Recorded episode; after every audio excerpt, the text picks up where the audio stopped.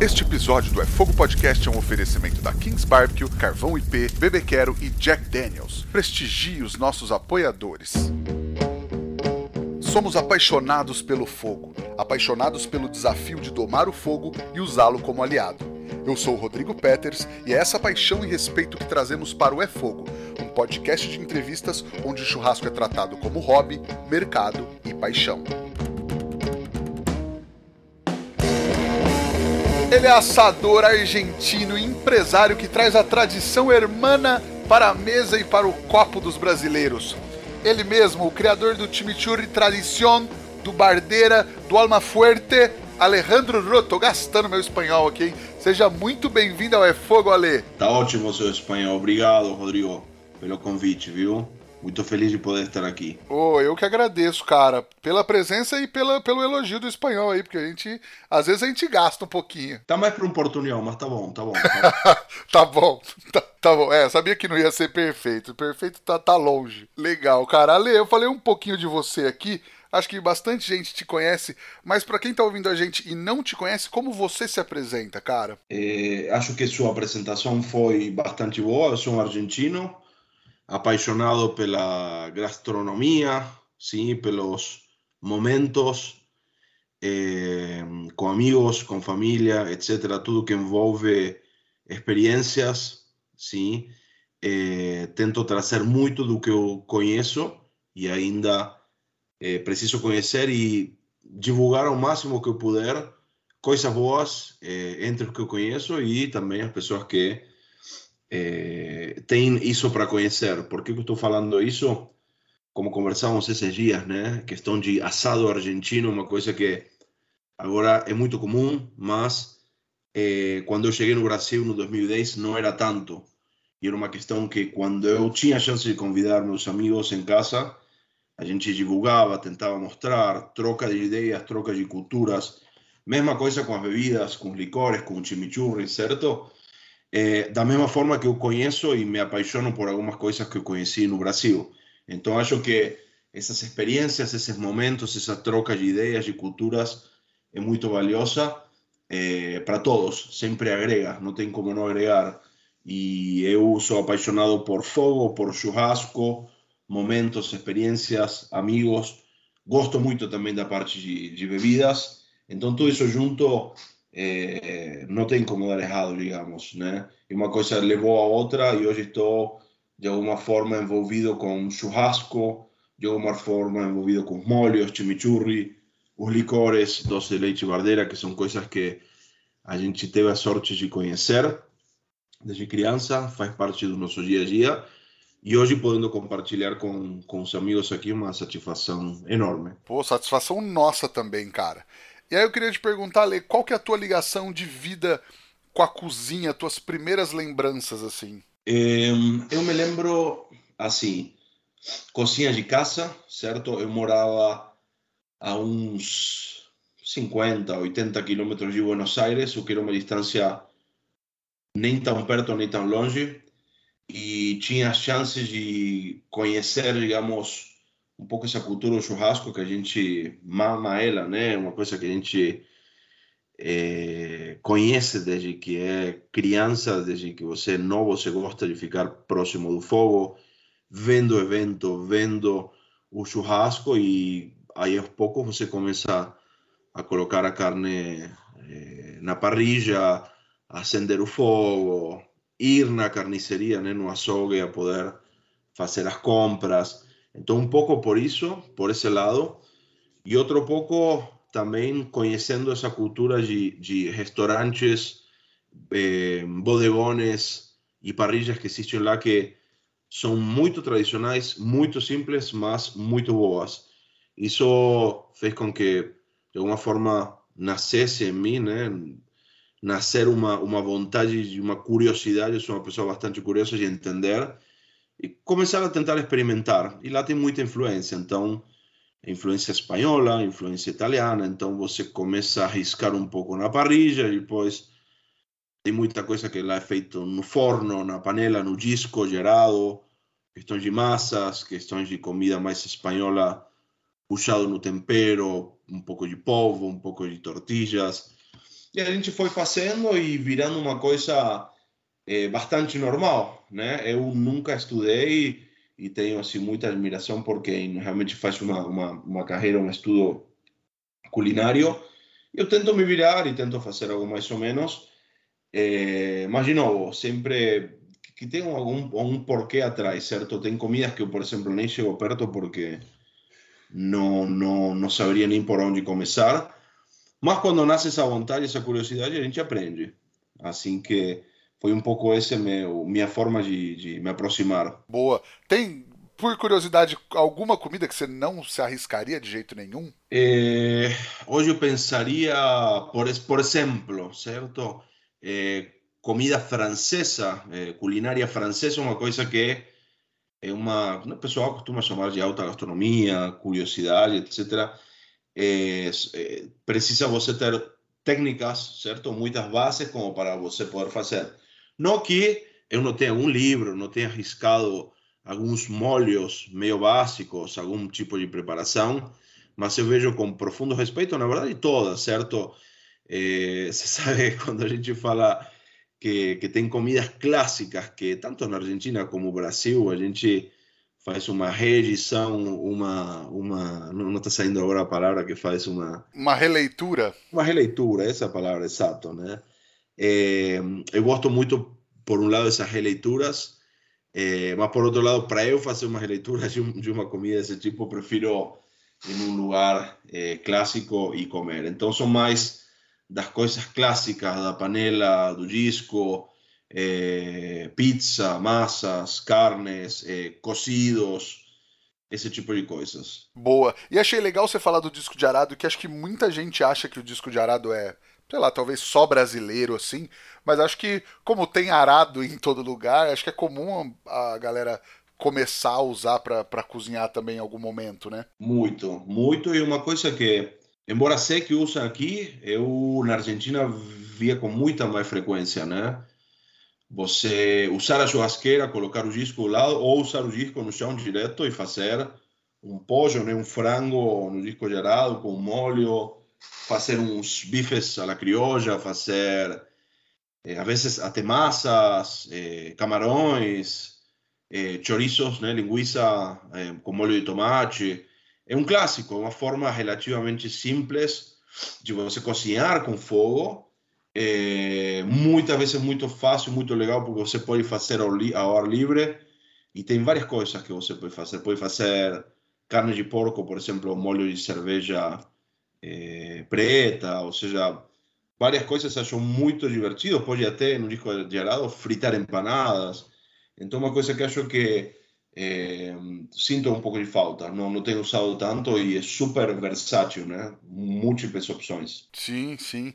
Legal, cara. E para você, churrasco então sempre foi coisa muito séria, assim, uma coisa até, até um ritual sério, assim? Sim, sim, porque a gente nasce é, com isso, né? Então, pelo menos uma vez por semana, as famílias se juntam para fazer um churrasco e não é somente comer, certo? Por mais que sempre te, tenha uma pessoa dedicada, já começa no, no, dia anterior ou no dia cedo que você começa a juntar os gravetos e vai lá comprar a lenha e dá uma limpada na churrasqueira e vai cedo no açougue para poder escolher garantir os melhores cortes. Você tem aquele carniceiro, açougueiro da sua confiança que te fala que está melhor, que, que não está vai fazendo coisas diferentes, vai aprendendo com um, vai aprendendo com outro. E aquilo, né? Eh, na Argentina fica o churrasqueiro lá fazendo esse churrasco durante horas e vai servindo, né? As pessoas que estão, sempre tem um outro que ajuda, algum outro que prepara salada, sempre sentado comendo, sempre uma coisa que você está sentado, está na mesa e vai passando. Você começa com a salada, vai para umas entradas, umas linguiças, uma morcilla, umas achuras, depois vão chegando o resto dos cortes. Às vezes até eh, começa com uma coisa que se chama picada na Argentina, que a picada é um salaminho cortado, os queijinhos, um vermute, sempre acompanhado de bastante vinho, né? Então, pelo menos uma vez por semana é uma uma cerimônia, porque além de toda a parte gastronômica é onde se junta a família, os amigos, e é muito clássico. E eu gosto muito do churrasco brasileiro também, mas são propostas diferentes, certo? É, muitas vezes me perguntam, ah, mas e o que, que tem? Vai comparar? E aí não é futebol, né? Eu acho super. É, no início eu falei, mas como assim? Vai, vai, eu cheguei aqui e vai comer um churrasco e me falaram meio-dia, eu cheguei meio-dia, não tinha ninguém no churrasco. A pessoa chegava três, quatro da tarde, vai até a noite, aí é, vai servindo nos pratos, e tem farofa, e tem arroz, e, e acho que assim, nem falando de até dessa evolução toda que teve a carne, sempre achei bom porque é uma coisa mais festiva, eu diria, né? De se juntar, de ir fazendo, faz o coração, e faz os espetinhos, e vai servindo acho que algumas coisas em comum tem, né? O salada de batata, maionese, tudo isso. É, mas na Argentina é mais você sentar e passar também é, várias horas. Pode ser a meio-dia, pode ser à noite. Então, um pouco é um ritual, né? Que nem você falou. Sim, e é muito legal você falar disso, porque às vezes a galera fica querendo comparar, falar, ah, um é melhor ou pior. E, é, e eu acho até muito interessante esse, esse relato teu pinta muito um retrato assim da família e tal. E eu acho que também conta é, culturalmente como são os povos. Né? Não que é melhor ou pior, mas, mas mostra a realidade de, de, de, de cada país. E mesmo assim, é, acredito que na Argentina também, mas no Brasil nem todos os churrascos são iguais. Mas disso assim, de mostrar mais ou menos como é, o país encara essa, ou o povo encara essa refeição, né? Se é mais festivo, se é com samba, se é com sertanejo, é, se é sentado, se é de pé, se é só cerveja. Também na época da faculdade, quando tinha, se tivesse churrasco no churrasco, era, era lucro, porque às vezes não tinha nem churrasco, no máximo uma linguiça assada, era só desculpa para reunir a galera também. Bom, mas esse é um ponto interessante que você está tocando, porque é, outro dia estava até conversando com uns amigos e não sei onde foi que eu, que eu lembro e, e falava né, que o cara estava fazendo churrasco na Argentina para oito pessoas e colocava um frango e duas linguiças e falava é importante a gente se reunir e, e sim, né, por um lado, sim, fora essa brincadeira, mas realmente, tipo, o importante é você juntar essas pessoas, certo? É, tem pessoas que, digamos, ligam mais, ligam menos para a comida, e aí você vai distribuindo. Por que, que eu falo isso? Por exemplo, o Brasil também é muito grande a geografia, então, se você compara como é feito o churrasco em São Paulo, de novo, com toda essa evolução que teve, falando de churrasco parecido com o argentino, certo? Tem a beta do, do American Barbecue, tem pessoal que gosta do fogo de chão, tem os espetinhos clássicos, tem eh, pessoal que ainda usa a, a grelha moeda, um bifinho mais fino, mais ou menos que vai achando e temperado de outra forma. Então, assim, acho que o mais importante é essa democracia, né? De alguma forma, de existir em todas as formas. E eu, por exemplo, Alejandro, embora se eu for fazer, eu gosto de fazer de uma forma que não vira uma coisa chata, afinal, né? Porque eh, imagina, muitas vezes eu vou no churrasco não sei, de um conhecido e puta, mas nossa, o que, que você vai achar? Falam para mim, falo, cara, estou achando maravilhoso. Ou seja, é, realmente é, é como você ficar julgando medindo com a vara porque você viveu uma experiência. Acho que, é, não sei, um pouco arrogante, não, não, não cabe, certo? É, justamente porque se eu quero especificamente comer churrasco, ou eu faço, ou sei os lugares onde vou ser muito bem servido, que são muitos, e o resto acho que a gente colocando aí amor e carinho é, é o que importa, e passar um bom momento, porque senão você estaria somente pensando é, na comida. Logicamente, se vou para a Argentina e, e me servem de outra forma, vou falar, olha, eu estava com outra expectativa, mas acho que mente aberta, propostas diversas, e olhar para frente e tudo bem aceito. Acho que o importante é curtir. Sensacional, cara.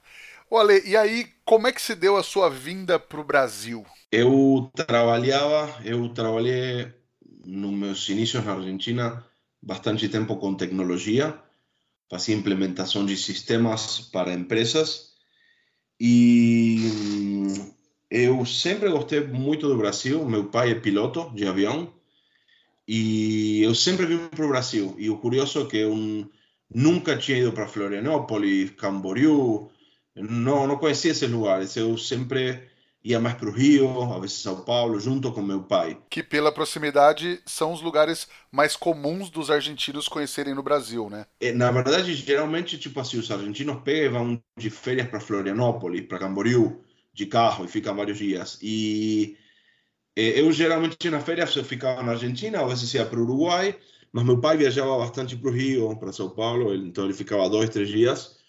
E eu vinha com ele. Então, é uma coisa que sempre me, me, me deu essa curiosidade também.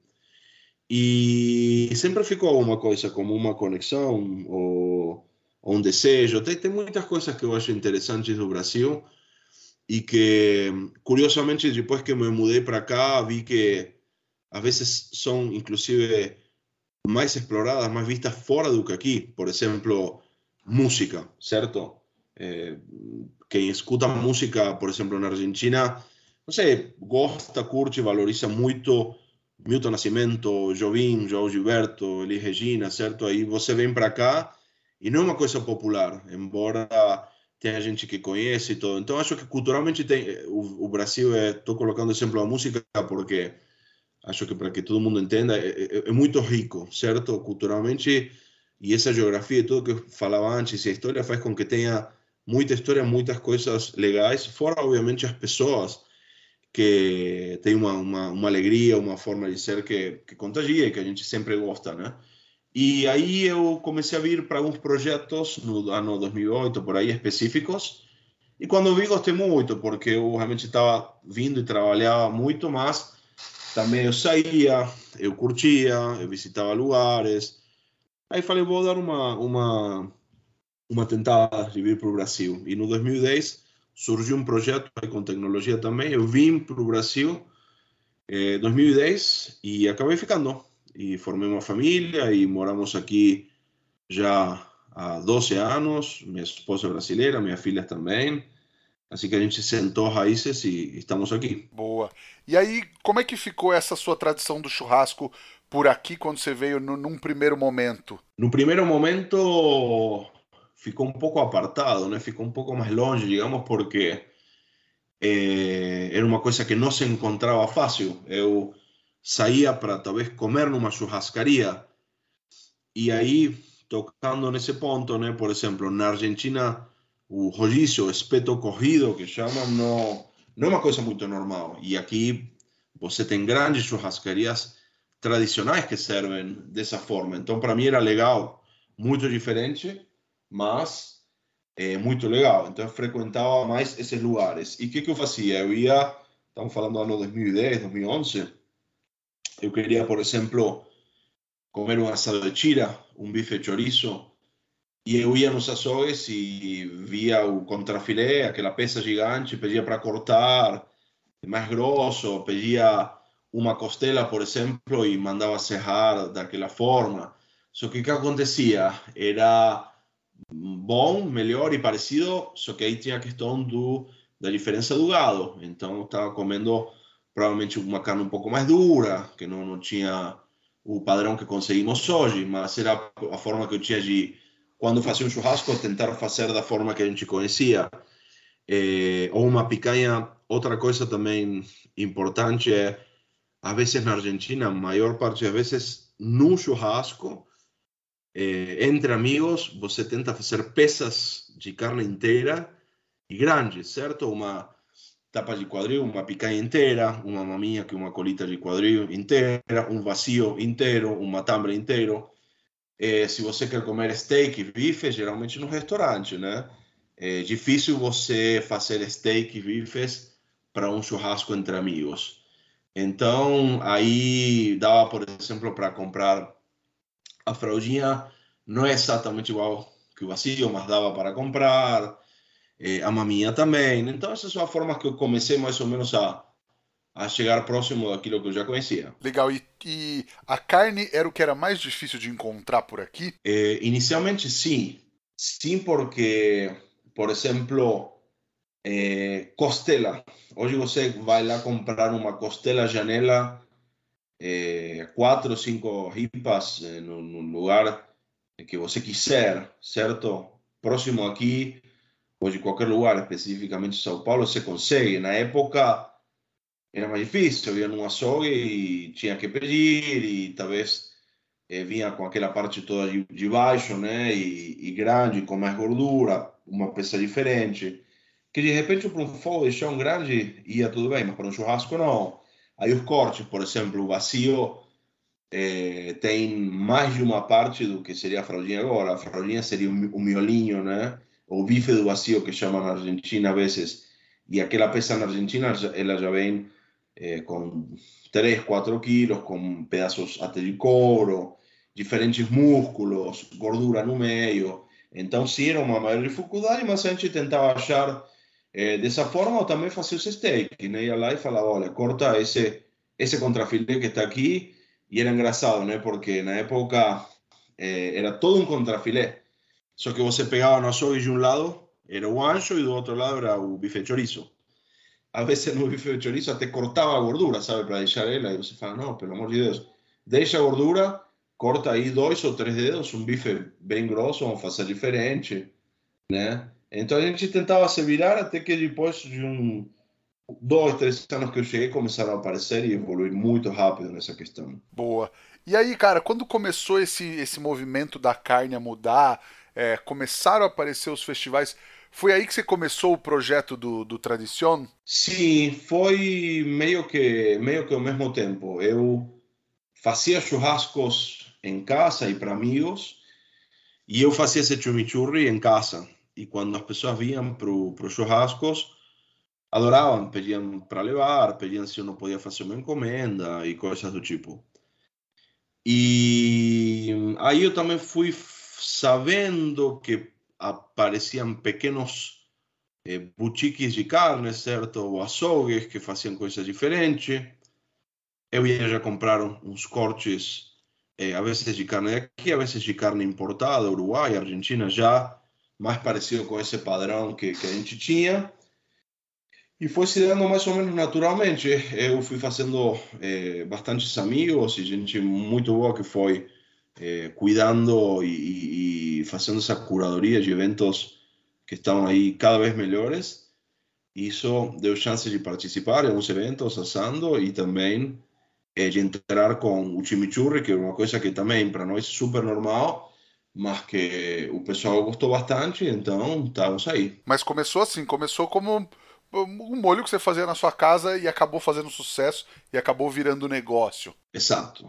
Foi dessa forma, exatamente. Quando que você viu que dava para transformar num negócio mesmo? Eu é, me lembro uma vez que estava é, o Rômulo fazendo um evento lá no, no Debete e eu fui levar chimichurri que ele tinha pedido para levar para uma viagem que ele ia fazer, coisa do tipo. E deixei para Rogério, o time dele, experimentar. E lembro que, assim, eu sempre fazendo isso, sabe, sem querer chegar muito agressivo comercialmente, de falar, olha, o presente, se você gostar. E lembro que passaram algumas semanas e eles me ligaram com um pedido e eu tive que sair correndo, comprar e mandar fazer rótulos e tudo. Eu falei, bom, se eu vou ter que fazer isso, eu vou começar a a investir um pouco mais nisso, né? Porque os amigos gostaram, os amigos se indicavam, a galera deu esse voto de confiança também, e foi onde a gente começou a produzir é, um pouco, uma quantidade maior, oferecer para outros lugares, vender para outros lugares, outras cidades em São Paulo, depois para outros estados isso foi um, um, pouco se dando naturalmente, organicamente, digamos, e outro lado também, obviamente, a gente fazendo um trabalho um pouco mais comercial. Sim, e foi fácil trabalhar esse produto no Brasil, porque foi numa época que o Brasil estava querendo coisas novas, né, e, e, até muita influência do churrasco argentino também. Foi, foi é, inicialmente, digamos, sim, fácil, depois começou a, a ser uma coisa que já bastante normal, que várias marcas, vários produtores começaram a fazer chimichurri, então, digamos, cada um com sua vantagem, seu diferencial, sua receita, e, digamos, ficou interessante, por quê? Porque realmente o público final consegue testar diferentes tipos, algum mais fresco, outro mais seco, outro apimentado, outro não, com mais alho, com menos alho, com curry. Então acho que foi interessante e de alguma forma é lucro para todos, certo? Essa concorrência, assim, digamos, eh, competências allí e saber que tem pessoas por trás. E eu conheço vários das outras pessoas que fazem também chimichurri, então geralmente uma história bastante parecida com a minha, uma coisa familiar e que colocam bastante amor e carinho no que fazem. Então, eh, digamos que chegou-se num patamar legal, iniciou-se eh, tranquilo, depois ficou um pouco mais competitivo, mas sempre bom e sempre muito feliz e muito orgulhoso, tanto com o que conseguimos, com feedback. Eh, a vezes a gente pega pessoas que te cumprimentam e falam, sabe? E a vezes a gente fez, pensa e fala, nossa, mas eu faço uma coisa que é tão comum, sabe? Tipo um arroz com feijão da Argentina, um molho básico que é feito assim e todo, mas a gente não tem que pensar assim porque é realmente uma coisa diferente, é uma experiência, é algo que, que além do molho em si, os produtos que a gente faz, também eh, essa educação, poder ensinar como que ele pode ser eh, consumido. Então, não é somente o chimichurri a carne com chimichurri. Eu digo uma coisa que a galera me olha, mas na Argentina as pessoas não comem tanta carne com chimichurri. As pessoas comem choripán com chimichurri. Se você sentar numa churrascaria ou qualquer restaurante na Argentina, vão te dar primeiro um, uma cesta de pães e colocar molho chimichurri. Você vai comer isso depois vai comer a carne eh, numa proboleta. Aqui depois também teve as famosas releituras que estavam falando e acho super legal. Tem gente que faz, não sei, macarrão com chimichurri, por exemplo, e pior que fica ótimo, sabe? Então é muito, muito gratificante ver eh, tudo que a gente conseguiu, obviamente, a aceitação do, do público e tudo que ainda tem para fazer, né? Eh, a gente tem muitas ideias, eh, mas a gente também tem que ter uma vida e, e, e curtir e, e, ir levando e que se dê um pouco também naturalmente, né? A gente trazer sempre um produto que tenha um motivo e uma história por trás, porque com isso a gente consegue é, chegar de uma forma muito mais real e orgânica. Sim, cara, e você falou essa do macarrão com chimichurri, eu lembrei uma vez Acho que a primeira vez que eu fui no, no Underdog ainda na época, e eu comprei o pote de chimichurri dele, e eu tava, eu tava é, passando uns dias em São Paulo. No dia seguinte eu fui tomar café da manhã, eu comi com eu comi pão, presunto, queijo e chimichurri, cara. E ficou bom, e ficou muito bom. Claro, tem gente que tempera saladas, tem um monte de coisas que, que podem ser feitas. Eh, por isso que eu estou falando, você tem que pensar um pouco nos temperos, mas também na na questão do, do azeite, da, do sal, da acidez, você consegue acompanhar um monte de coisas com isso. E, e também provar, e bom, se der errado, faz outro. Não, não, acho que não tem limites, né? Tem um monte de coisas que podem ser feitas. Você pode marinhar coisas, você pode marinhar um, um frango, é, peixe. Tem, sinceramente, não, não tem limites. Claro. Legal, cara. E aí você começou a falar um pouco do. Você estava participando também dos festivais. É, como é que você recebeu esses convites e o que, que você achou da experiência? Acho que para você deve ter sido muito legal, até para, é, como eu disse agora há pouco, o, o, a influência do churrasco argentino ainda é muito grande, mas aquele momento dos festivais vinha muito forte. E para você ter essa experiência e reviver e passar essa experiência, imagino que deva ter sido muito legal, né, cara? Sim, sim inicialmente eu, eu como eu disse, tive a sorte de ter é, amigos, certo, que estavam com muitas ideias boas.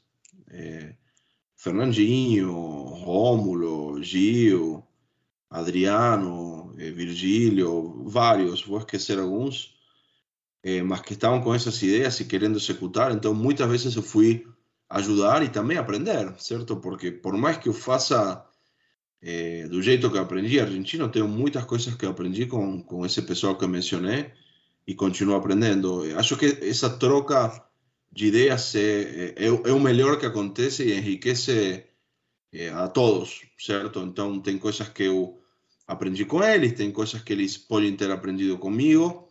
E a gente foi, um dia eu fui ajudar um, outro dia outro veio me ajudar, e foram acontecendo festivais, e um ajudou o outro, depois eu recebi também convite para participar, por exemplo, acho que o primeiro foi o Bárbaros, se não me engano, e a gente foi lá uma vez e foi fez alguma coisa mais ou menos parecia com o que eu conhecia, depois foi outra, fez um fogo de chão, a vezes eu, a vezes no grupo, por exemplo, junto com o Adriano.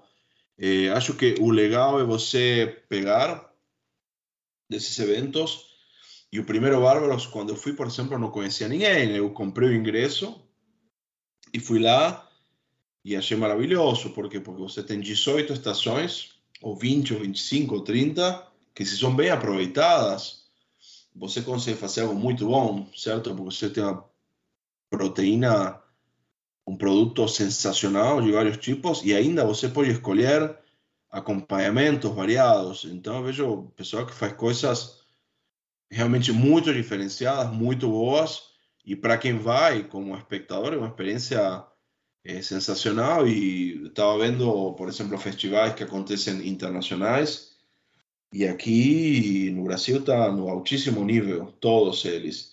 E você também conhecendo e sabendo todo, todo o esforço que tem por trás para organizar é uma coisa de, de, tirar o chapéu, realmente. Galera manda bem nos festivais, né? Tem alguma coisa que você gosta mais de fazer, assim? É, eu gosto, na verdade, de é, ser o mais, o mais variado possível.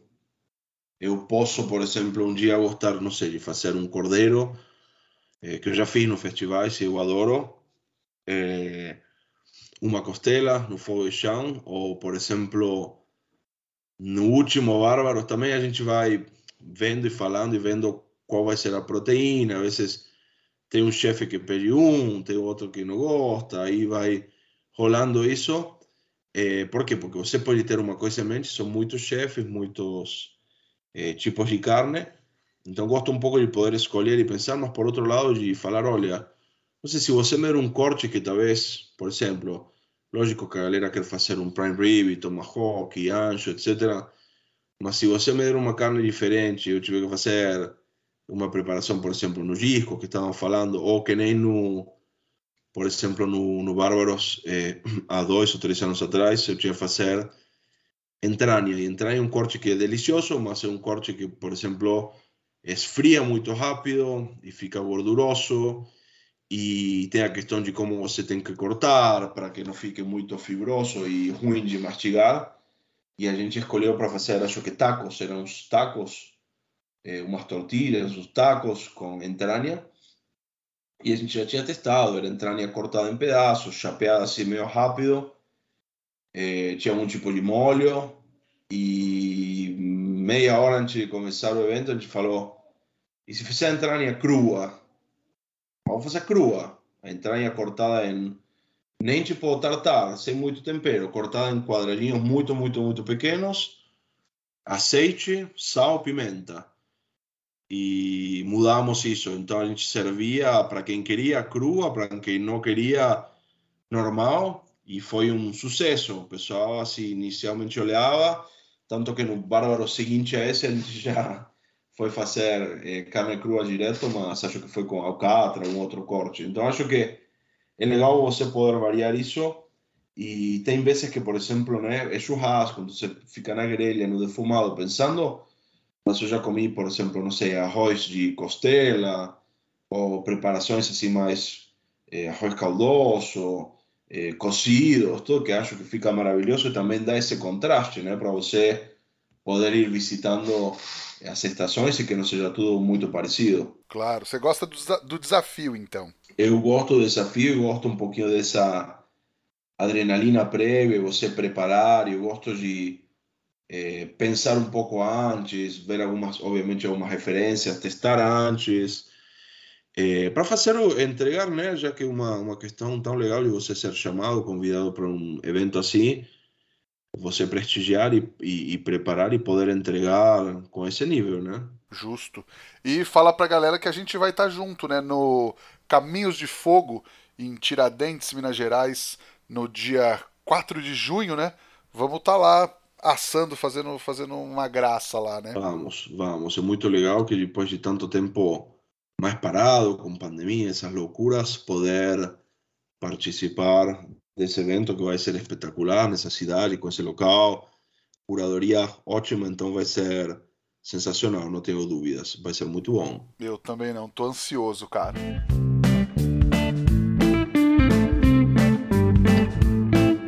Prepara que o drink de hoje é um espetáculo. Eu vou te ensinar a preparar o Gentleman Sour. Na coqueteleira, você coloca 50 ml de Gentleman Jack, 25 ml de suco de limão Tahiti, 25 ml de xarope de açúcar, completa com gelo e 20 ml de clara de ovo pasteurizada. A clara é opcional, tá? Bate bem, coa em um copo baixo com duas ou três pedras de gelo e finaliza com uma fatia de laranja e uma cereja. Capricha nesse belíssimo drink para acompanhar o seu churrasco, se você for maior de 18 anos, é claro, e lembre sempre de beber com responsabilidade.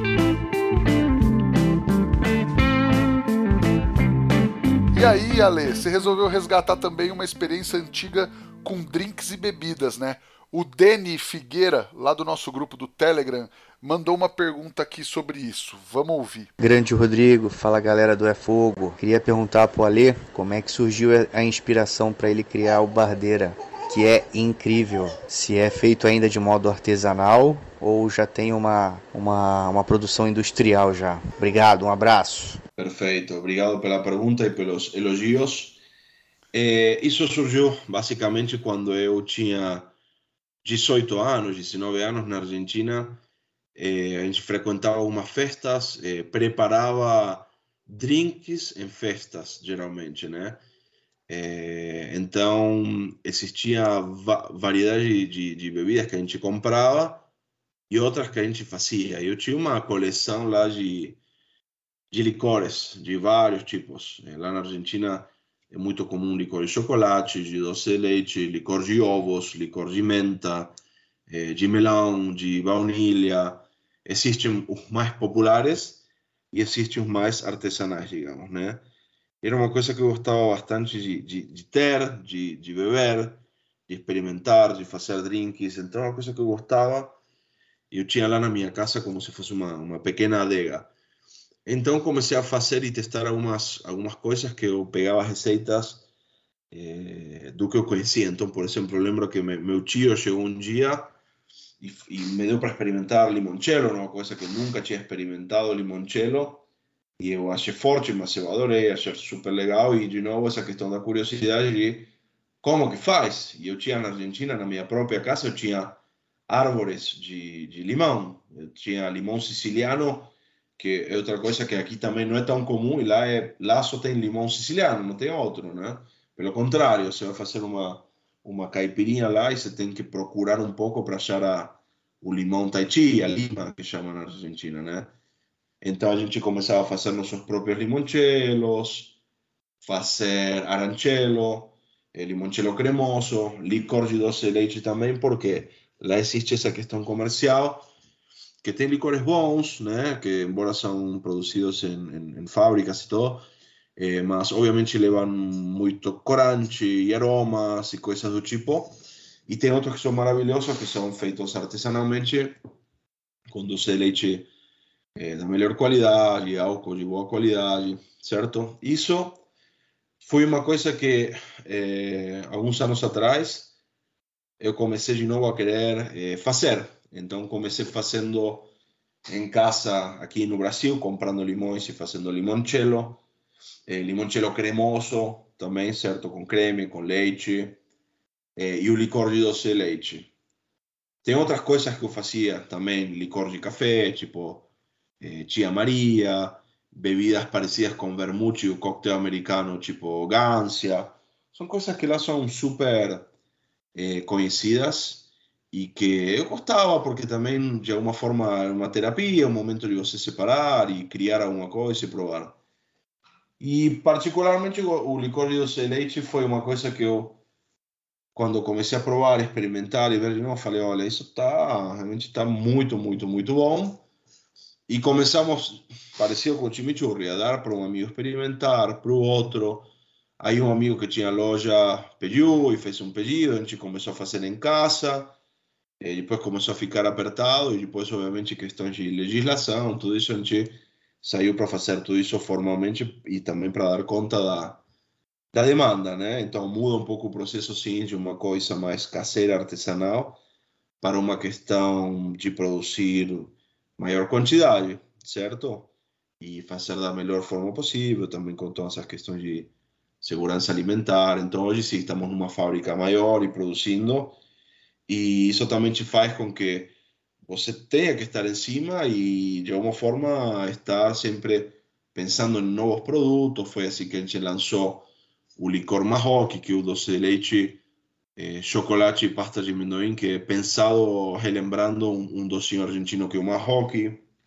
O próprio Fernet, que Fernet é uma coisa que é febre na Argentina e aqui aos poucos o pessoal está conhecendo. Então, dá uma, dá uma chance isso de você criar coisas de uma forma mais massiva eh, e, por outro lado, ter um pequeno laboratório que permita você criar garrafas em menor quantidade, que geralmente sim, nascem em casa, eh, na minha cozinha, digamos, né? um fernet, eh, um pequeno vermute, um gin que a gente destila, e depois, quando você quer fazer maior quantidade e, obviamente, comercializar, passar para, para a fábrica e, e maior escala. Legal. E você estava me falando que a ideia é fazer cada vez mais rótulos, mas nem todos se acredita que seriam é, muito populares, assim, até pelo gosto do brasileiro. Sim, sim. É, é isso que a gente tem em mente. Basicamente, é, o Bardeira é uma coisa que funcionou é, muito bem, o pessoal gosta, é, tem uma aceitação ótima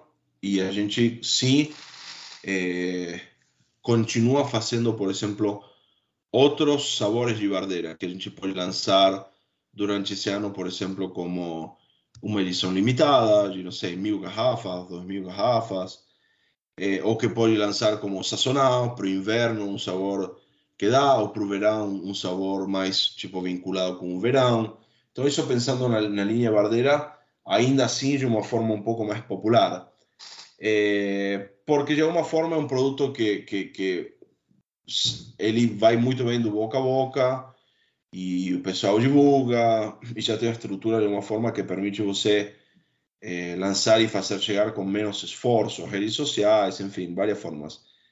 Agora, se for, por exemplo, lançar outros produtos que a gente faz, por exemplo, o Fernet, é um produto que a gente faz com mais cuidado, eh, faz muita menor quantidade, não faz essa divulgação massiva que faria, chega de outra forma, chega de repente essa questão geográfica que falamos.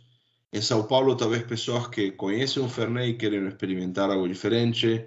Rio Grande do Sul, Santa Catarina, pessoas que acostumadas a, a, a beber o Fernet que já existe, o Branca, eh, e querem conhecer e apostar a um produto diferente. Então, isso vai saindo aos poucos. A gente tem que fazer um trabalho também aí mais de de educar, de como que pode ser consumido, de experimentar e sabendo que obviamente se parte da base que de 10 pessoas, eh, 9 vão gostar de Bardeira e Fernet talvez uma, certo?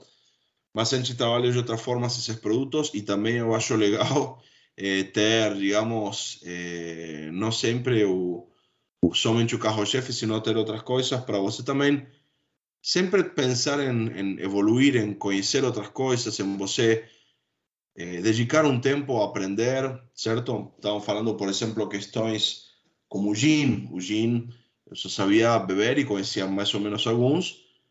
E agora a gente produziu, por exemplo, semana passada para fazer o, o Hanky Panky, eh, que é um drink que a gente fez. Fizemos 400 litros de gin. Eu tinha feito gin na minha casa umas 30 vezes, mas nunca na fábrica. E agora fizemos um lote maior e ficou ótimo. Então, por exemplo, o Fernet, uma coisa super específica. Já o Hanky Panky, um drink que já existe há muitos anos, bastante popular eh, nos bares. E a gente fez ele muito específico, porque fez com o nosso gin, que é um gin relativamente neutro, não é, não é o principal protagonista no Hanky Panky, mas fizemos um vermute nosso, específico, feito com Malbec, de Mendoza. Então, temos o nosso Fernet, temos o nosso vermute e o gin, e isso é mais uma experiência. Então, ele tem um rótulo super bonito que um amigo argentino fez, que conta a história. tem o lacre feito em cera, então cada garrafa manualmente tem que colocar o lacre. E é uma coisa que queremos, digamos, eh, colocar para quem gosta e sabe apreciar e ir colocando poucos e ter essa chance, né? Daqui a pouco fazer uma coisa diferente e ver essa aceitação. Então, é uma, é uma pequeno laboratório, digamos, eh, que permite você fazer levadas eh, menores, mas também eh, entregar ao público que, que gosta e que valoriza. E tem público para todo, né? Então, isso é muito bom, até para poder diversificar um pouco o portfólio, pensando comercialmente, mas por outro lado, também você sair um pouco do que já conhece e incursionar em outros lados. Assim como eu te falava da gastronomia, que eu tenho esse profundo respeito, também eh, esse respeito pelas indústrias e para quem faz bebidas, de também não sair fazendo qualquer coisa. Então, cada produto que você vai desenvolver, querendo ou não, salvo raras exceções, e você vai ficar provavelmente um ano eh, fazendo cada um. Estamos falando agora com você e eu tenho, acho que no laboratório, talvez, não sei, 15 produtos, porque eu também vi que eh, eu não quero vender por vender, e quando for lançar alguma coisa tem que ser igual ou melhor aos produtos que eu já faço, certo? Então, isso é uma, uma regra eh, que a gente colocou, e também eu não posso colocar o marketing por cima do produto. O marketing faz com que eu venda, mas eu quero que a pessoa que compre o produto goste ou que se não gostar me dê o feedback para poder melhorar em cima do que eu faço e não para encher de anúncios e, e vender e depois é, não importa o que que dá. Então isso é importante para saber. A gente também um pouco o que faz com isso, obviamente temos muitos amigos que, que têm bares, que gostam, que, que passam feedbacks sinceros a gente participa também em concursos internacionais, que a gente teve a sorte de ganhar algumas medalhas aí de ouro, de prata, de bronze com Bardeira, com Hanky Panky. O único que não ganhou ainda é o Fernet, que é o, o filho o filho que ainda não ganhou, mas daqui a pouco vai ganhar, temos certeza e, e em todos colocamos muito carinho em tudo que a gente faz, né? Então importante. Legal, com certeza a galera então pode esperar muitas novidades dessa família ainda. Com certeza, com certeza. Temos muitos aí, alguns que estão, na verdade, prontos, eu diria. Faltam pequenos detalhes.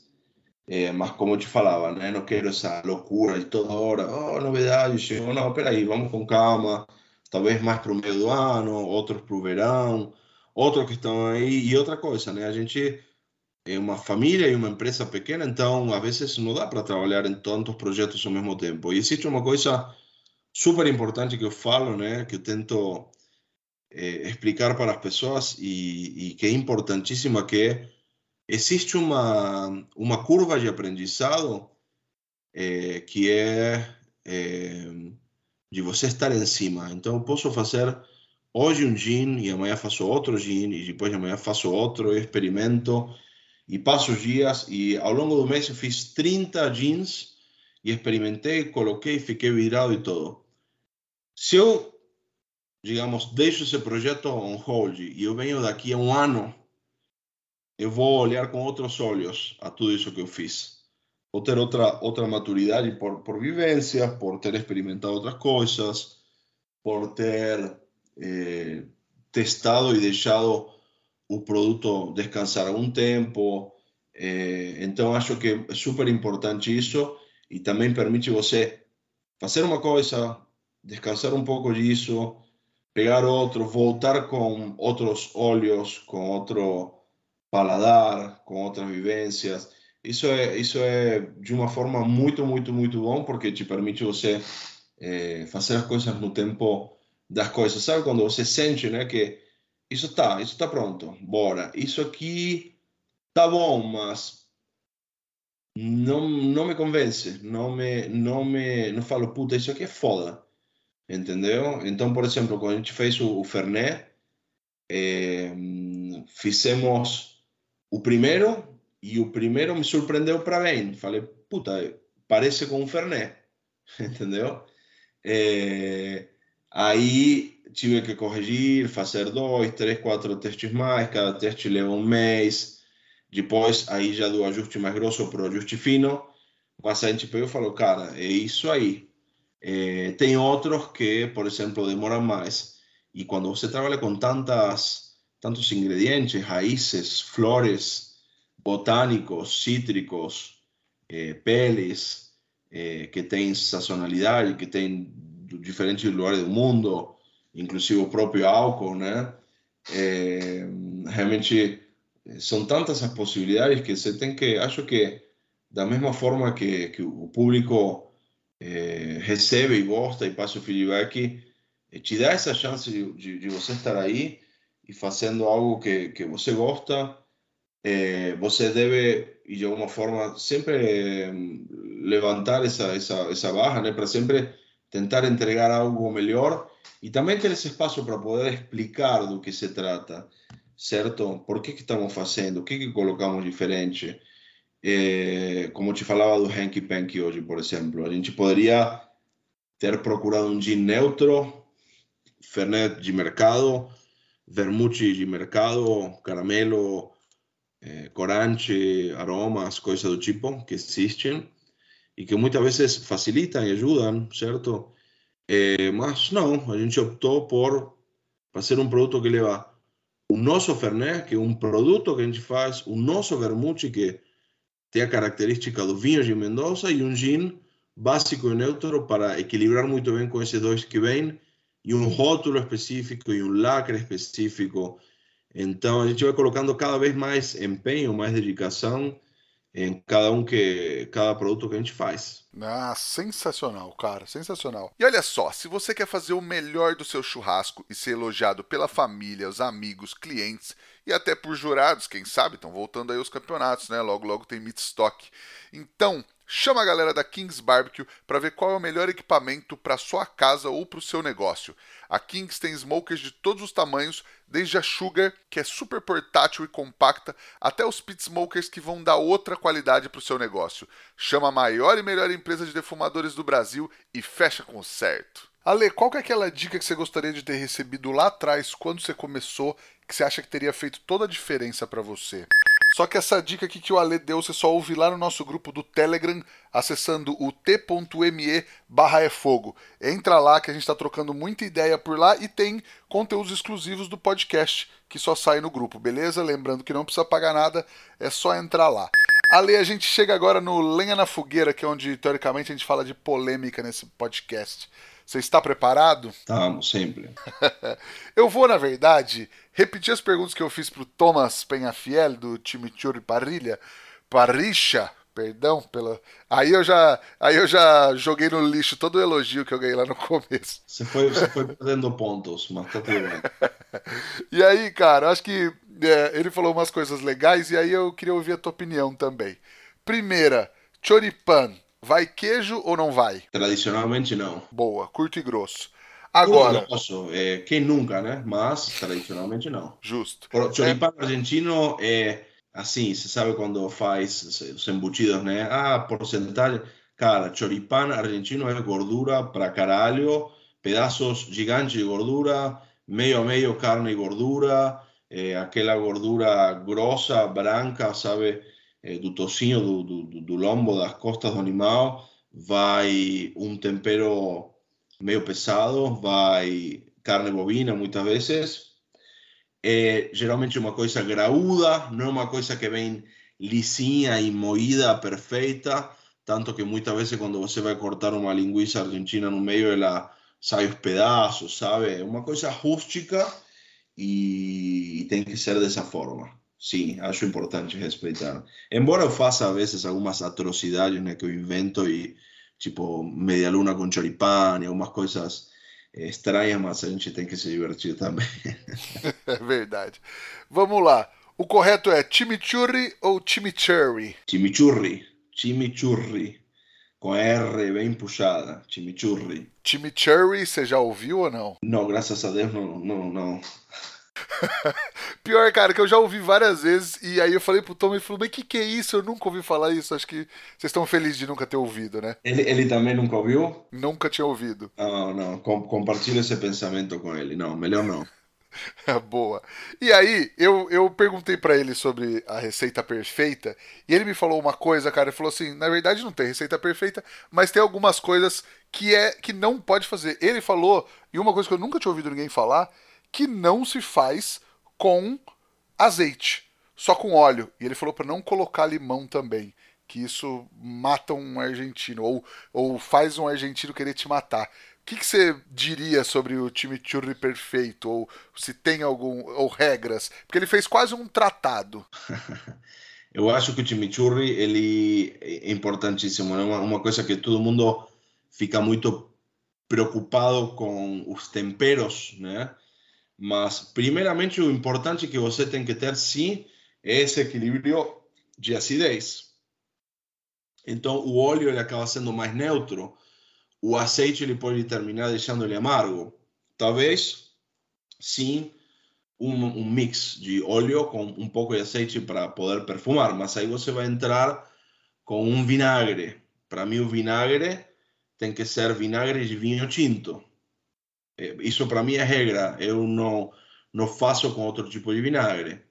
Tem uns que não ficam ruins, mas para mim tem que ser vinagre de vinho tinto.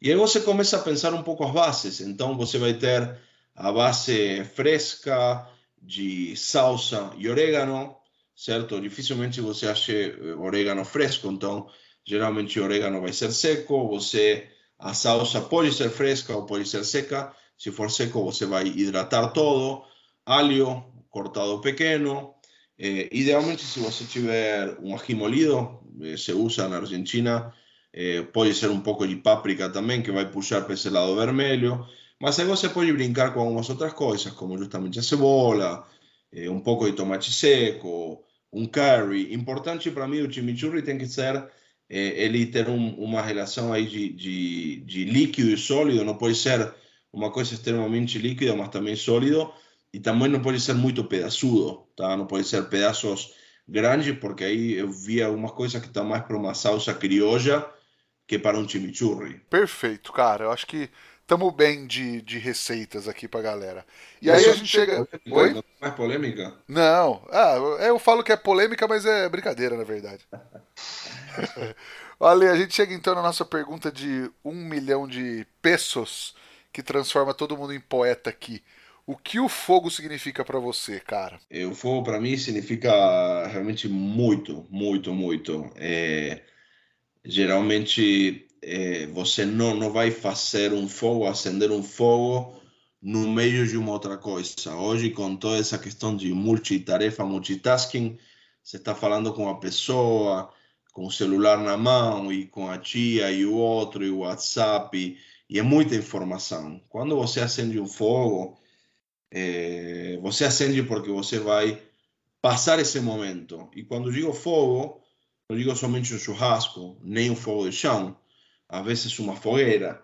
É, geralmente a pessoa vai ter a tendência de largar o celular, sentar, comer alguma coisa, abrir uma cerveja ou um bom vinho. Então tem uma, uma questão que você falou, que sim é poética e, e mágica, ou seja, ao redor de fogo acontecem coisas que eh, não acontecem eh, em todo lugar. E acho que tem que ter sim esse respeito de quando for fazer, fazer esse momento valer, essa experiência eh, valer, é importantíssimo. Sensacional.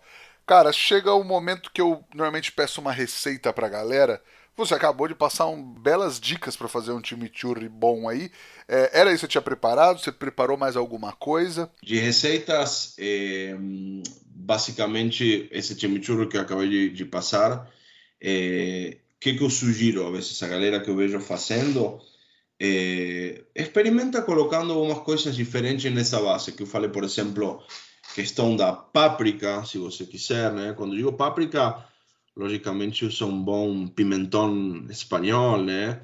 Eh, se conseguir, para deixar, a vezes um curry bom ou outra mistura de outros temperos aí mais, mais fortes, eh, fica bom para você poder experimentar.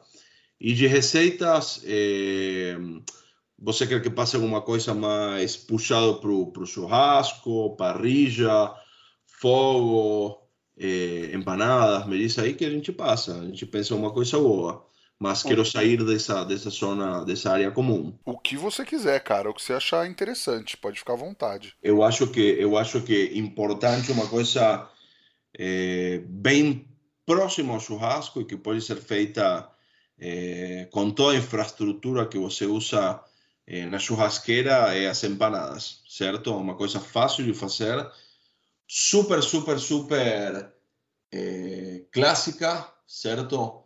Eh, muitas vezes, inclusive na Argentina, muito bem executada, muitas vezes muito prostituída também. Ou seja, é uma comida tão comum né, que acontecem coisas maravilhosas e acontecem atrocidades. Então, eh, eu já vi muito, muita coisa boa, muita coisa ruim na Argentina, aqui em todo lugar. Então, acho que uma boa empanada, você tem que começar com uma boa massa, sim? uma boa farinha, uma hidratação, digamos, de 45, 42%, 50% no máximo. Então, para um quilo de farinha, por exemplo, você vai utilizar 450 ml de água.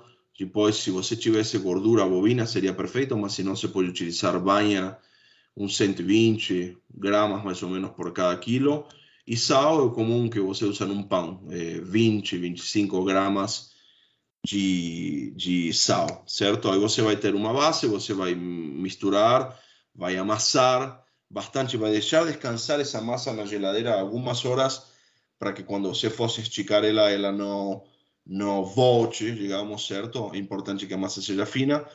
E depois para pensar em, em, no recheio, enquanto você deixou essa massa na geladeira descansando num papel filme, alguma coisa para ela não secar por fora, que é importante, Recheios de empanada existem vários. Existem os, os de carne cortada na faca e dourada. Eh, existe de carne moída, não tem nada errado. Se você faz uma empanada boa de carne moída, vai sair boa. E existem também aquelas preparações de carne de panela ou de forno, tipo estofado ou tipo braseado. O que, que é importante nesses cortes todos?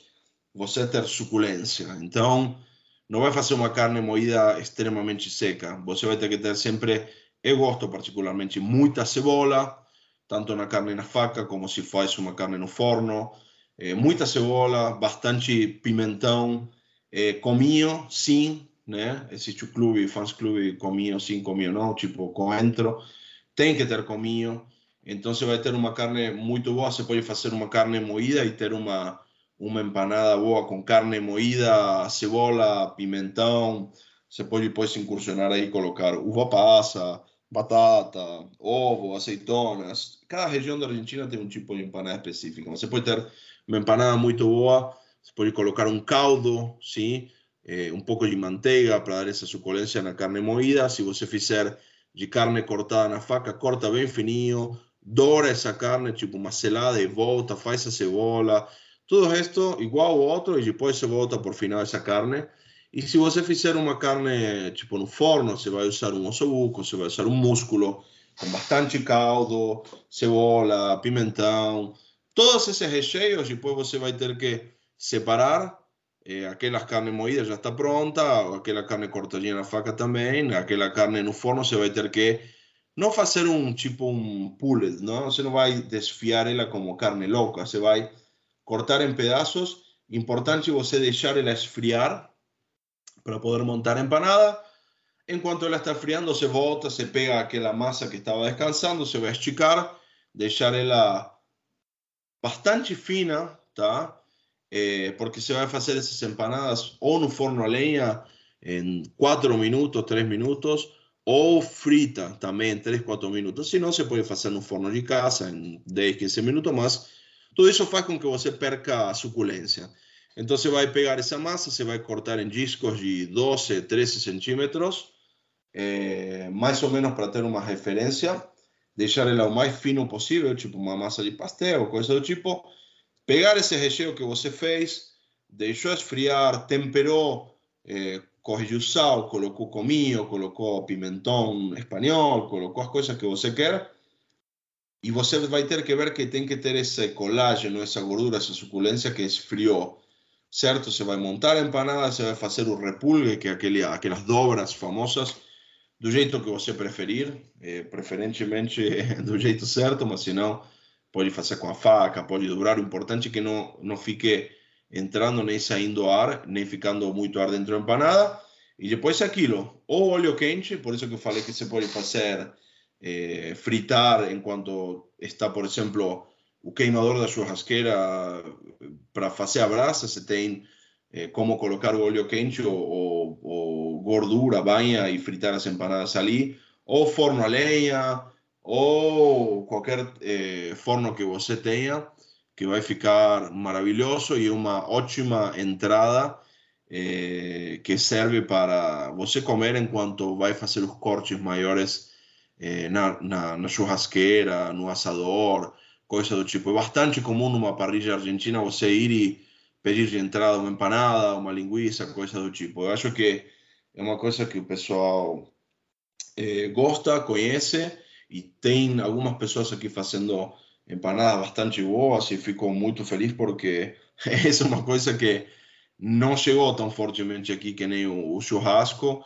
e eu poder agora levantar o telefone, o iFood e pedir para para Ricardo, para Sanchi, para Tommy empanadas assim fugidas, é, tipo nível altíssimo comparado inclusive com a Argentina, para mim é uma coisa muito boa. Outro dia eu, eu geralmente como nesses lugares que eu mencionei agora e é uma empanada muito, muito, muito, muito boa e uma comida é, importante na Argentina a nível do churrasco, a nível de uma milanesa, né? São coisas que são é, culturalmente muito, muito, muito importantes. Pô, sensacional, cara. E a gente está gravando esse horário são quase oito e meia. Deu uma fome. Eu estou pegando aqui para ver se o, se o Ricardo já abriu para pedir uma semana para ele. Vê se entrega em Bauru, que eu vou querer também. Tá, eu duvido, você vai ficar com vontade. Mas aí você tem a receita que eu passei, né? Eu vou ter que fazer, cara. E a minha dica é você acompanhar essa empanada do Ale com um belo molinho de pimenta do Rafa, que pode ser o picante ou até o suave, que é delicioso, hein? E vai muito bem com tudo. E molho de pimenta é só um dos itens que você encontra na lojabebequero.com.br. Entra lá que tem de tudo pro seu churrasco. E Ale, você tem alguma coisa para indicar para galera assistir, ler ou visitar? Eu acho que para visitar são esses, esses lugares que eu mencionei aqueles que são clássicos, né, argentinos, por exemplo, me parece que o Chimi Parrilla é um lugar que, que você precisa conhecer, é tudo muito bem feito. Eh, a borracheria do Sancho é um lugar também que me parece eh, muito bom, que gosto de, de frequentar, tem uma variedade enorme de coisas, não somente de churrasco, você comer um sándwich de milanesa espetacular. Eh, Ricardo agora está abrindo a pulperia, que eu não tive a sorte de poder ir ainda, mas eh, me parece um lugar que tem que, visitar também. Eh, pensando em lugares não tradicionais argentinos, vou, vou, falar um outro lugar que é muito, muito, muito bom, que não é tão conhecido, não está no Instagram e coisas do tipo, que a parrilla Dr. Che, que fica na Vila Mariana.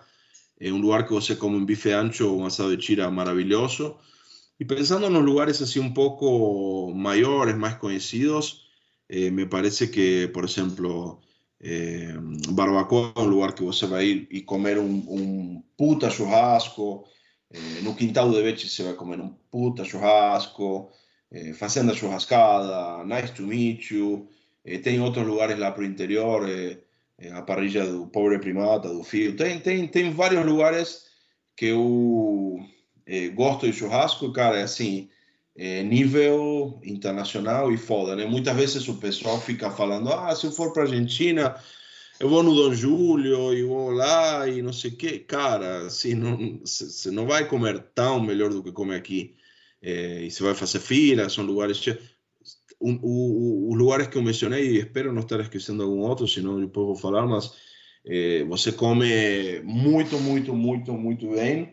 E aquilo, aquilo que eu falei também da experiência, né? Você não ir somente para comer e vai embora. Você vai com a galera, toma alguma coisa boa, come, experimenta. Me parece muito bom também você poder sair desse lugar como um dia, ah, vou comer então um ancho, um chouriço. Experimenta um outro corte diferente, come uma mojeja, come uma morcilla, come umas empanadas, come um sándwich de milanesa. um flan, certo? Um pudim, um alfajor, é, empanadas. É, tem, tem várias coisas que estão acontecendo é, nessa, nessa questão de comida do que a gente vem mais ou menos falando, que são super, super recomendáveis e vale muito a pena. Pô, acho que ótimas dicas, cara. E Ale, quem quiser te encontrar nas redes sociais, encontrar tuas marcas, teus produtos, por onde te procura? É, nós estamos no Instagram. Bom, o meu Instagram, Alejandro, é Alehote, que é A-L-E-R-O-T-H-4. Esse é meu pessoal. Estamos no Bardeira BR, Bardeira BR, que são os licores. Tradição BR, que são os molhos, chimichurri. Alma Forte BR, que é o Fernet e o Hanky Panky. Então, mandem um oi e sigam aí para acompanhar as novidades e também para tirar dúvidas, estamos à disposição tanto nos Instagram das marcas como no meu pessoal. Legal, e aproveita para seguir a gente também no arroba efogopod e o meu arroba Rodrigo Peters underline e entrar no grupo do Telegram lá também no t.me barra efogo. Ale, cara, foi um grande prazer falar contigo, a gente já estava ensaiando esse papo há um tempo, mas fiquei feliz que deu certo e poder trazer toda essa experiência sua, toda essa vivência sua e a sua visão desse mercado para a galera do podcast. Perfeito, Rodrigo, te agradeço muito, de verdade, pela experiência e um último recado. Eh, hoje estávamos conversando e estou pensando enquanto a gente vai falando aqui, eh, insisto nessa questão de viver as experiências, separar um tempo para você dedicar, no queira atropelar passos ou momentos, queira aprender a fazer churrasco, fica olhando, vai nesses lugares que eu falei, vira mira do churrasqueiro, pergunta, aprende. Hoje está muito uma questão eh, que inclusive a gente faz também, né, de muito vídeo, muito rápido da preparação e cortando aí o bife para ver o ponto. De novo, são coisas que a gente faz e gosta e tem essa questão de food porn e tudo. Mas se você procurar e ficar próximo a essas pessoas que têm muito a ensinar, e se você for pegar, por exemplo, livros, literaturas, tem coisas muito boas. O pessoal conhece muito Francis Mauman, por exemplo, eh, tem do Guido Tassi, que é charcutaria, tem livros de de, por exemplo, cortes de carne americanos muito bons. Mas se você pegar hoje, por exemplo, o YouTube, você vai ter capítulos, eh, você tem algumas coisas um pouco mais comuns, né? Muito boas, como Locos por el Asado, coisas que o pessoal aqui conhece bastante. Eh, mas vai ter outras coisas, por exemplo, vídeos das antigas do Francis Mauman, que o cara, para fazer uma receita, vai levar 40 minutos, mas você vai ficar vendo uma paisagem da Patagônia e ele explicando e talvez demonstrando aí meio que ao vivo as coisas que ele fala no, no livro de outra forma. Ou você vai pegar, por exemplo, esses cortes dos, dos irmãos Petersen lá da, da Argentina que fazem também outros tipos de corte, bondiolas e cortes inteiros. Então, se você for por esse lado, o próprio YouTube vai ir te levando para vídeos e coisas do tipo que, que você vai é, aprender bastante e também você curtir todo esse momento, né? Não é somente ir lá, porque se você quer receita, pega na internet e dois minutos você vai ler, mas tentar fazer essa volta, pensar o que, que você pode fazer às vezes com um corte não tão nobre, um pouco mais duro, como você resolve, acompanhamento, sabe? Acho que uma coisa que aí sim tem bastante mais para explorar e tem muito que aprender com muitas pessoas que fazem isso muito bem. Sensacional, cara. Concordo em gênero, número e grau com tudo que você falou. E queria então te agradecer mais uma vez pelo papo. Queria mandar um abraço também para uma galera que eu trombei nas últimas semanas aí, viajei bastante no curso do Barcelos, no curso da Kings e no curso da BB Quero em Assis. Tive viajando e trabalhando bastante nessas últimas semanas eu acabei, eu não vou falar o nome de ninguém para não esquecer de ninguém, mas eu vou começar agora, inaugurar, inclusive copiando na cara dura aqui do, do grande podcast Braincast, o Momento Faustão. Então, galera que a gente se encontrar aí, me dá um salve, eu vou anotar o nome de todo mundo e aí eu mando, mando um abraço aqui é, nos eventos, nos cursos tal, mando um abraço aqui no podcast. Ale, mais uma vez, muito obrigado pelo papo. Queria agradecer também a Kings Barbecue, Carvão IP, Jack Daniels e Bebê Quero pelo apoio de sempre e agradecer a você que nos ouve aí de casa toda semana. Na semana que vem tem mais.